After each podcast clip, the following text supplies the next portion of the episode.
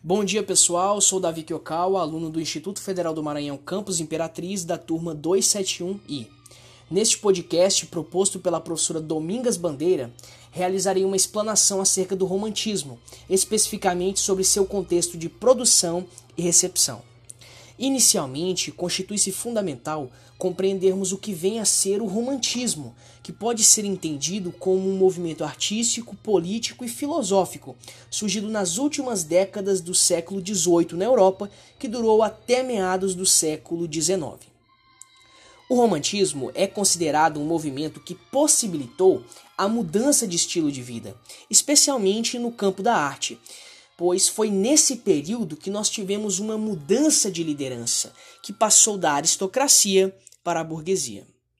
Esse movimento obteve maior ascensão a partir do advento do iluminismo, pois passou a favorecer os ideais de liberdade, igualdade e fraternidade que eram apregoados pela Revolução Francesa, de certa forma demonstrando um momento de transformação universal. E foi neste momento que a sociedade como um todo passou a ser reconhecida, e não apenas o clero e a nobreza, como eram de costume.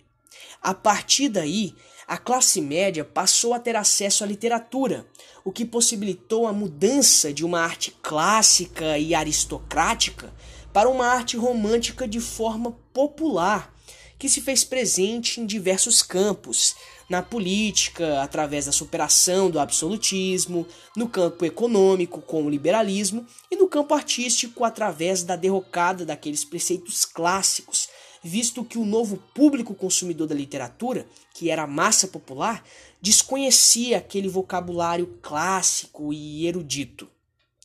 Em linhas gerais, o romantismo foi um movimento que nasceu em um momento de grandes rupturas na Europa. O pensamento iluminista, por sua vez, gerou uma ideologia libertária que era contrária às políticas absolutistas que vigoravam até então. A Revolução Francesa é sem dúvidas um dos maiores exemplos disso. E é justamente nesse contexto que a arte romântica representou o pensamento da nova classe que surgia, apresentando novos princípios éticos, morais e estéticos que eram capazes de expressar a liberdade. No Brasil, assim como na Europa, o romantismo foi caracterizado pela emancipação. Movimentos contrários à submissão imposta pelas metrópoles surgiram. Um exemplo é a Inconfidência Mineira, durante os anos que antecederam o romantismo. Em verdade, no período romântico brasileiro, pode-se perceber a descolonização do país em 1808 e sua independência em 1822. Além disso, é importante ressaltarmos que a libertação dos escravos e a proclamação da República também são considerados fatos históricos relacionados à cultura romântica.